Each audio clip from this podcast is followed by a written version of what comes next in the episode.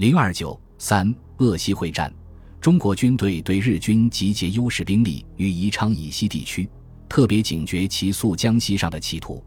蒋介石手令江防守备部队诸将领，明示石牌要塞乃我国之史达林格勒，为拒歼倭寇之唯一良机。陈诚以此于五月二十五日指定作战方针，决心确保石牌要塞。第十集团军和江防军需固守防线，待第七十四军等增援部队到达后，对日军行南北夹击而歼灭之。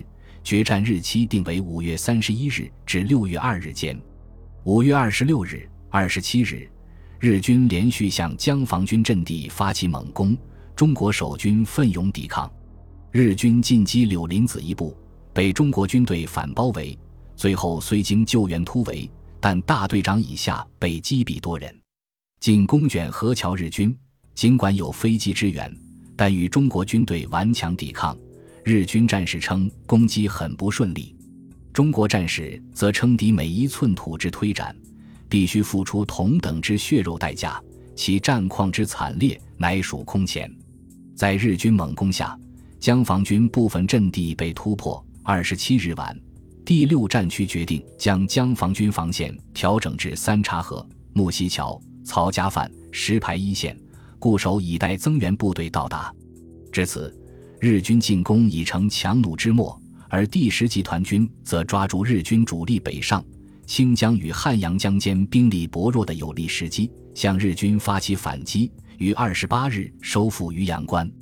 由于对江防军的进攻在五月二十八日后陷入困境，主力背后又面临中国军队的反击，以及中国空军配合美国在华空军开始加强空袭，日本第十一军于五月二十九日、三十日调整部署。命令所部于五月三十一日开始反转作战，由宜都、枝江等处渡江转移。中国根据截获日本空军电报获悉，日军已经开始退却。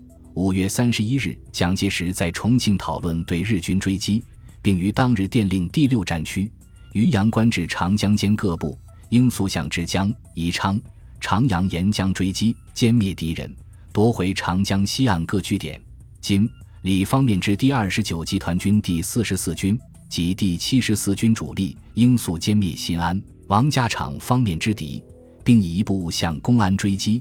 在长江北岸鄂西山区的第二十六集团军、第三十三集团军，则因乘敌疲劳混乱，迅向当面之敌猛攻，相机袭占宜昌。陈诚也在当日下达追击令，并确定追击开始时间为六月一日拂晓。六月一日，鄂西会战进入中国军队攻势作战阶段。江防军从自己防线发起全线追击，先后攻占偏岩、沈家棚、鱼台山，至六月二日已收复清江以北大部分地区。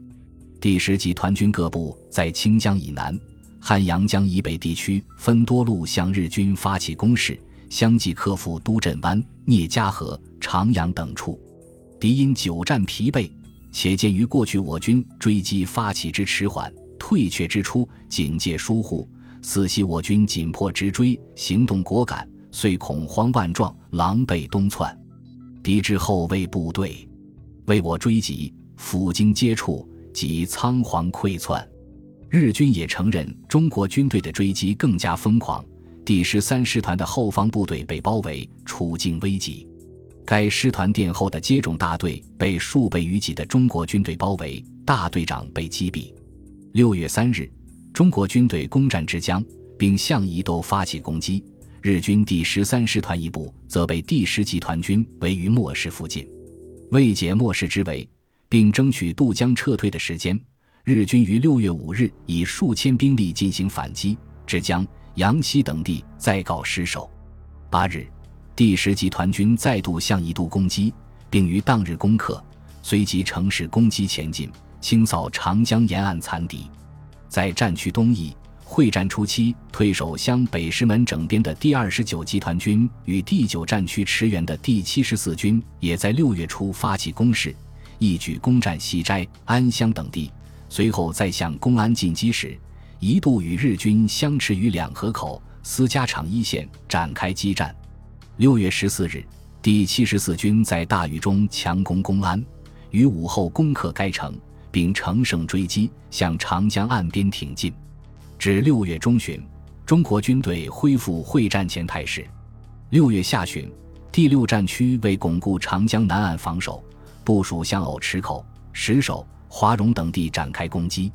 蒋介石并且命令美国驻华空军连续轰炸藕池口及石首四日，但因连日大雨，河水暴涨，而渡河船只或被敌掠走，或被敌破坏，进攻无法取得进展。六月三十日，蒋介石下令停止攻击。在鄂西会战后期，中国空军与美国空军联合作战，对日军进行大规模空袭，与敌重创。成为整个抗战中制空权敌我间易手的开端。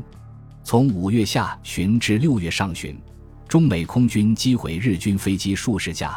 五月三十一日，中美空军联合出击轰炸宜昌时，与日本空军发生空战，一次就击落日机达二十余架。此外，还攻击日军船只、车队、地面部队。日军战士称，在我方损失中，由敌机造成的损失激增。这一点值得注意，这表明航空优势敌我意味的征兆已经开始出现。鄂西会战日军出动兵力逾十万，中国军队在沿江和湖广地区用兵约十五万，在宜昌以西石牌地区部署防守兵力约六万。根据国民政府战史资料，此次会战日军伤亡一万六千零七十五人，被俘十二人，中国军队伤亡四万一千八百六十三人。失踪七千二百七十人，但我战线各县人民生命物资遭敌兵之烧毁损失则不可数计。而日本战史记载，日军战死七百七十一人，负伤两千七百四十六人；中国方面遗失三万零七百六十六具，被俘四千二百七十九人。日军发动此次战役目的，虽为使上游宜昌附近船只下航。但更重要的是，企图歼灭中国军队有生力量。宜昌附近一万余吨船只在五月下旬下航，使日军这一目的达到。但围歼中国军队之企图，除第二十九集团军第七十三军损失较重外，则因中国军队适时后撤而未曾实现。中国方面对日军作战目的判断为夺取川江门户，意在重庆。做出这一判断，在当时环境下是可以理解的，但蒋介石因此在会战初期不准将防军向宜都下游使用，没有集中使用兵力，在用兵上稍显僵硬。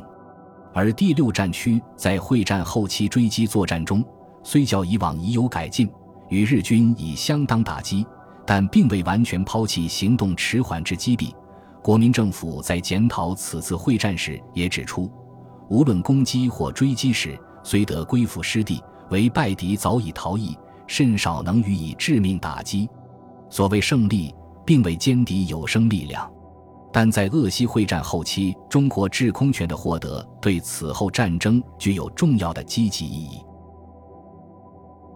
本集播放完毕，感谢您的收听，喜欢请订阅加关注，主页有更多精彩内容。